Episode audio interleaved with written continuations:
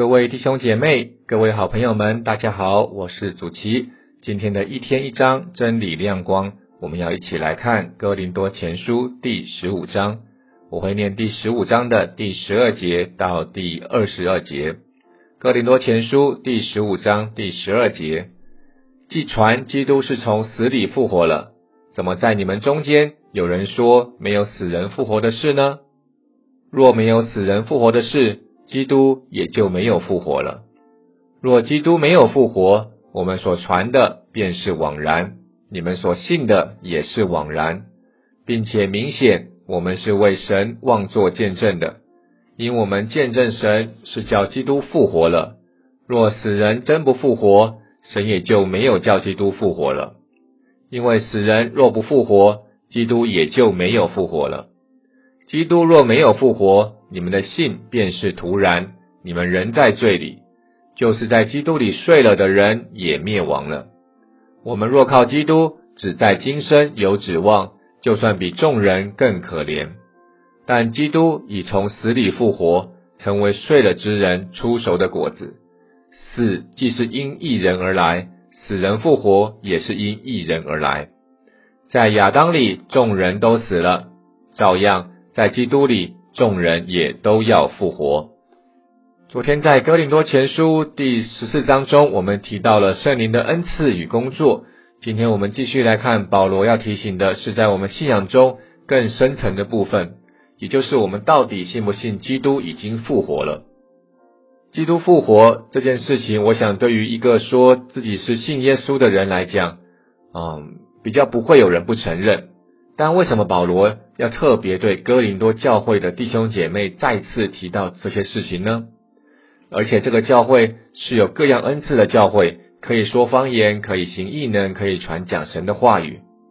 而且保罗才刚刚讲完有关圣灵恩赐和先知讲道的事情，紧接着就开始提了基督复活这个基督教信仰中的核心思想。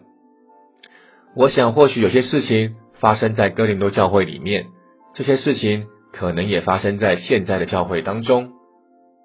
一个基督徒要传福音，我想是教会一直以来在推动的事情。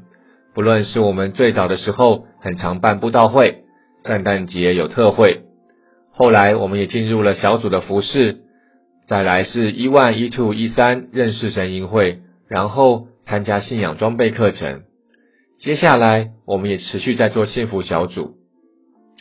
我想，不论你是何时进入教会的，如果你有经历到上面所提的任何一个过程，都可以感受到，不论是哪一种方式，其实在预备上、行政处理上和人的相处上，有时候可以说是蛮累的。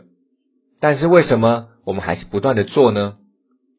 就是因为我们相信基督复活，我们相信这个主是真的，我们很希望这样的福音传给其他人。但保罗在这里再次提醒我们，是不是我们在做的时候，我们的心里面，我们所呈现出来的，其实不像是基督复活了。虽然我们嘴上说我相信耶稣是复活的神，但是一遇到困难，第一个想法就是那不可能啊！可能是我们预备了很久的小组，到最后大家都姗姗来迟，或是从一开始到后面来参加的人。可能就只剩小组长和两个童工在这里。这时候，我们心里是否就会想：那下次我还要做吗？传福音太累了吧？我付出这么多，也没看到什么果效。或是当我一直在考虑要不要邀那个我看起来就不会信主的朋友，我心里面总是想：他过得比我好多了，我也邀他好多次了，他不可能来教会了。这一次幸福小组。我也不要再邀他了，或是有可能，当我们和弟兄姐妹真的在同工的时候，有一些做法不同、想法不同，就让我们对彼此产生了误解，或是感到不舒服，甚至严重的话就吵了起来。这就是我们的想法和呈现，真的和我们口中所说“我相信耶稣复活”不太一样。因为如果我相信耶稣是复活的神，那这位神应该没有什么是他做不到的，也没有什么是能限制住这位神的工作。而且我们能因着神已经复活这样的大能，放下我们自己执着的一些经验与做法，能够去谦卑的与人和睦同工。所以保罗在这里提醒我们：如果基督没有复活，我们所传的就是枉然，我们所信的也是枉然。我们做这一切事情，这么多的预备，这么多的分享，这么多的付出，这些全都是白做，而且我们很有可能依然是在罪里面。但基督确实已经复活了，那我们所呈现出来的，是不是就要跟他已经复活是一样的？想到有一次，我正在圣诞节的活动筹备中，有一位童工提出了他的一些想法和一些需求。当时的我认为不太符合现在的需要和我现在的做法，所以我就回绝了他的需要，让他感受到蛮受伤的，也觉得为什么一定要这样做呢？有些事情没有这么样的绝对啊，而且这个是这位童工他很真实的需要。当时，他透过另外一位童工来和我谈，希望我能够因着别人的需要而改变做法。我记得我还理直气壮的认为，为什么是我要改啊？明明是对方不太成熟，这样一改，整个团队都要配合他。我没有问题，我的决定也是对的，我才不要改变。而且我一改变的话，接下来要处理更多更多麻烦的事情。所以我也回绝了这位好心来提醒我的童工。现在回想起来，当时的我真的很像在上班一样，只希望把事情处理好，完全不太管到底中间伤害了多少人的情绪。这就很像刚刚所说的，其实，在我的里面，我所呈现的基督是没有复活的，因为我想，如果基督已经复活了，他所在意的一定是人与人的和睦，他所在意的。一定是我们每一个人在这样的特会当中，是不是真的能够经历他，而不是在这当中又伤害了多少人？所以这一切虽然说是在教会里面的活动，但如果是照我之前这样的呈现，可能在神的眼中，这都是枉然的。当然，上帝还是很怜悯我，让我在之后有一些机会，能够与这位同工再一次的和好，再一次的能把我们心里面的话都说出来。最后，保罗提醒我们要把眼光放在神的身上，而且是对我们的未来要去哪里很有盼望。因为在第十九节说到，如果我们若靠基督只在今生有指望，那是比未信主的众人更可怜。这里也不是说要我们过着与世无争的生活，凡事在我如浮云，凡事都别争了吧，我们就是平平淡淡的过日子吧。我想这也不是耶稣对我们的心意。当然，我们必须要认真上班，我们必须要认真赚钱生活。但也要知道，在今生里的一切，真的全部都会过去。很多我们现在一直想要去拿的，不论是钱财也好，是职位也好，权力也好，或是一些人际情感关系，现在可能真的一直困扰着我们，甚至年纪大一点之后。对于身体上出现各样的病症，都会让我们感到很烦心。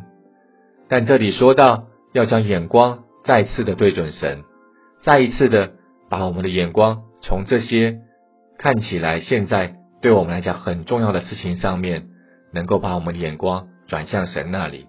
我想到当时我奶奶过世的时候，那一天我爸爸当天早上五点传讯息给我。当然，我还在休息，在睡觉。他传讯息说奶奶过世了。我早上六点半起床，看到，马上打电话给他，问他心情还好吗？他说还好啊，刚刚还去买菜，没什么事情。之后我找到了机会来问他，我说对于爷爷奶奶过世，你的心情和想法是什么啊？因为从我看来，我好像看不太出来，在他的身上有一种。很悲伤、很难过的情绪，所以我真的很好奇他的心情和想法是什么。这时候，我爸爸回答：“我知道之后会在天上再看到他们。”在我爸的回答里面，我感到的是他对于这个答案很坚定的一个信心，我感到的是，他对这个信仰，他很清楚的知道，在未来才是他所指望的。他的眼光是放在未来神的国那里。虽然世上会有悲伤，但对他来说，他的信心更坚强。他很清楚知道人往哪里去，而且在他的生活当中，他也活了出来。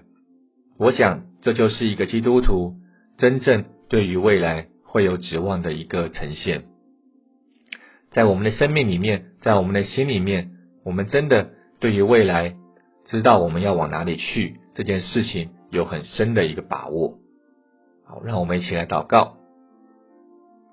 耶稣，感谢你是已经复活的神，因着你的复活，才让我们的人生是有出路的；因着你的复活，让我们对未来是有指望的。求主帮助我在生活里面能活出基督已经复活的生命，让我。不是过一个好像没有重生的生命，帮助我每一天都能够定义的来跟随你，也让我的心里面对于未来是有指望、有盼望的，并且在这样的盼望里面，当我遇到任何样的困难，当我遇到任何样好像心情上面过不去，实际生活上面也感受到有压力的时候，帮助我能够将眼光再一次的转向你，帮助我能够更多的看见。你的心意，因你是对我们有心意的神，因你是对我们的未来也有心意的神。祷告，奉主耶稣的名求，阿门。